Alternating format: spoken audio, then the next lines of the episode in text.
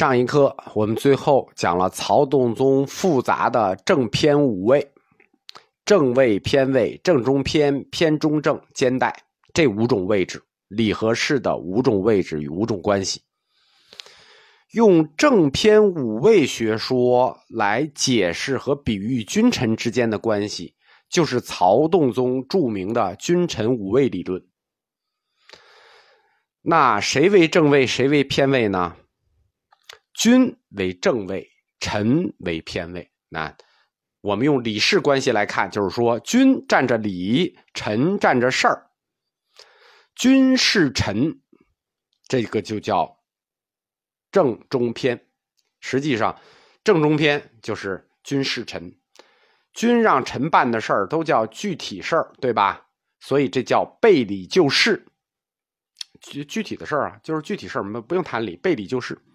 臣向君，这就叫偏中正。为什么？因为臣办君交代的事情的时候，你就要把握君的心理和君的理啊，君的心意和君的理，这就叫舍事入理。那君臣道合，那就是兼带，这就叫君臣五位。君正位，臣偏位。君让臣办的事儿，这就叫具体事儿，这叫背理就事儿，这就叫正中偏。臣办这件事情，把握君的心和理，在办具体事儿时候，这叫偏中正，舍事入理。君臣道合，哎，双方配合的很默契，这就叫兼带。君臣道合。实际就是互相有度，也就是我们儒家常说的“君不密则失臣，臣不密则失身”，各自把握好各自的身份。这是一个角度展开的君臣五位学说。另一个角度展开君臣五位是说，君是礼，臣是事，礼事之间，如果只有君这方面在发挥作用，就相当于舍事入礼。如果那就是正中偏，如果是只有臣这方面发挥作用，那是偏中正，这就叫背礼入事。那双方这都失位，失了身份的表现。所以只有君臣道合，才是吕氏圆融。那又用华严宗的理论灌进来了。所以兼代或者说君臣道合，就是理想化的这个君臣关系。君臣结构和君臣相处之道，啊，这这个比喻很复杂，但是呢，曹山本纪他用诗来对君臣五位做了一个特殊的解释。什么是君呢？就就按君臣五位的理论，他做的诗啊。什么是君？君叫妙德尊环中，高明朗大虚，大家自己体会吧。那什么是臣呢？灵机弘圣道，真智利群生。哎，就是灵机弘圣道，完全把握住住圣心，然后呢，再利用智慧让众生得利。如何是君是臣呢？就是什么叫中偏正呢？妙容虽不动，光主本无偏。如何是臣相君呢？不堕诸意趣，凝情望圣容。哎，很有感情。那什么叫君臣道合呢？就是兼代呢，浑然无内外，和容上下平。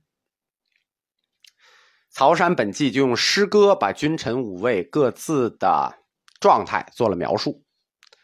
本纪同学是不是特别有才？特别有诗才？对，因为曹山本纪他的师傅是东山良价嘛，他的师爷云岩谭胜。云岩谭胜少年时有两个好朋友，这两个好朋友是谁？寒山拾得。我们佛教诗词课里讲过啊，佛门两大诗人，这个石头系一系都非常有诗才。你看，从药山为岩以下，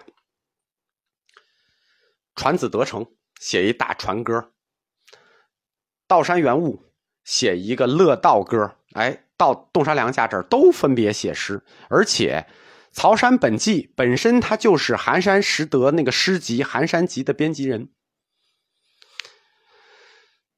曹山本纪的这种政治观是有它的来源的。中唐以来，这个节度使制是中唐以后的一种政治体制，是政治军事合一的一种体制。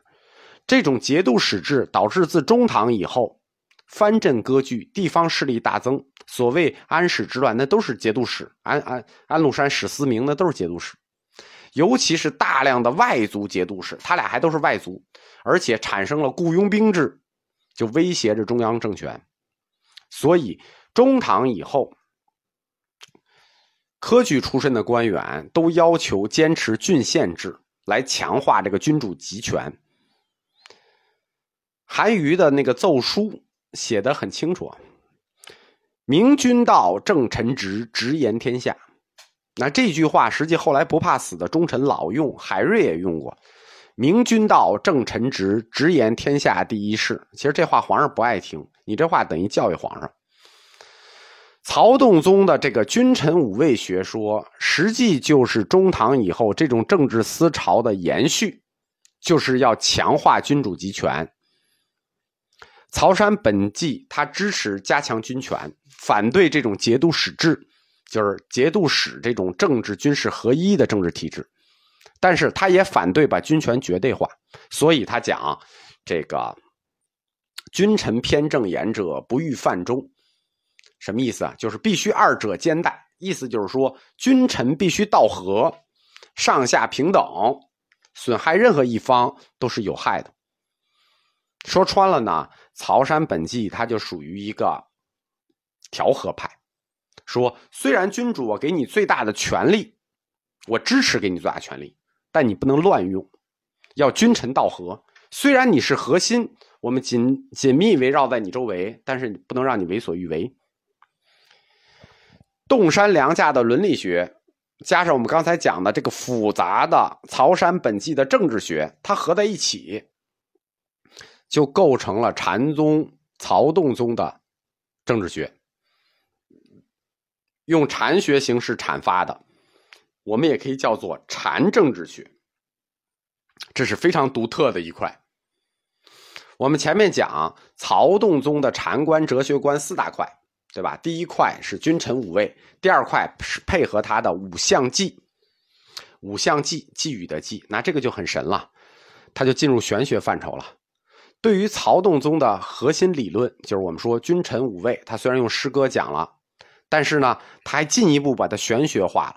曹山本纪他用五项来表示五位。什么叫五象呢？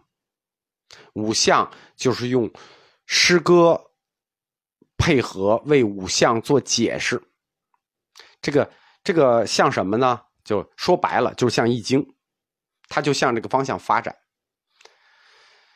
你简单的道理，如果你跟易经合上，那完蛋，你都立刻复杂。那何况还是复杂的道理？它就是把君臣五位用易经的形式，因为易经每一个卦它都有卦辞，他也就是把君臣五位像卦辞一样，用诗歌做卦辞来解释这个君臣五位。国学里头有两个领域是最复杂、最难学的，一个是佛学，一个是易经，对吧？就如果跟这个佛学和易经比啊，儒家那个什么《论语》《大学》四书五经那都不叫事儿。曹洞宗讲理事关系，这个君臣五位理论，它是从哪儿发端出来的呢？它是从华严经系统发端出来的，就是理事关系、五位关系。而华严经在佛教里头叫万经之王，万经之王。易经它是儒家的。在儒家里头叫群经之首，哎，你听这俩名字，万经之王，群经之首，然后把它合在一块儿就是五象记，那这难上加难，了不得了，对吧？没有最难，只有更难。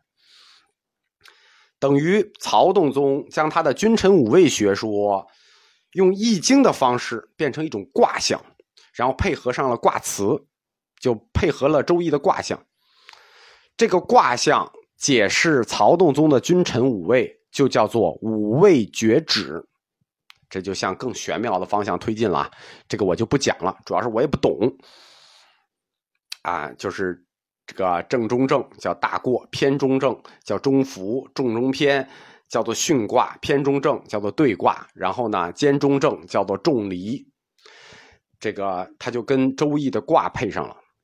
中国的学问，你只要跟《周易》的卦象配上，那你就上了一个台阶了啊！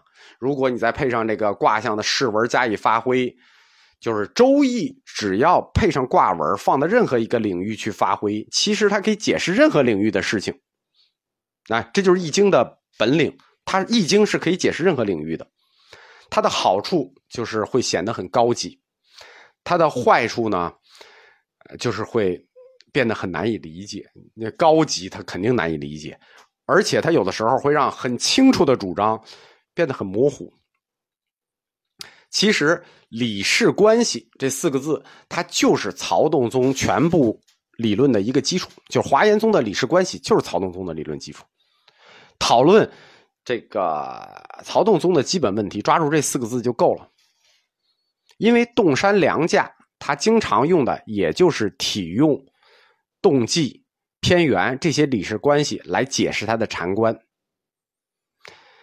洞山良价在《玄中明》里说过：“浑然体用，偏转偏圆，虚玄不犯，回复参旁。”就是说，认识体用、回护都是手段，目的在于指导参禅者的现实生活。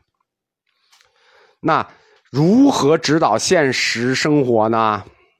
玄中明后面说：“虽体空寂然，不乖群动，用而不动，寂而不宁。”这又很听着很很玄是吧？其实说穿了就是一句大白话，叫做“以不变应万变，万变不离其宗”。这就是洞山禅说的体用最终如何指导生活。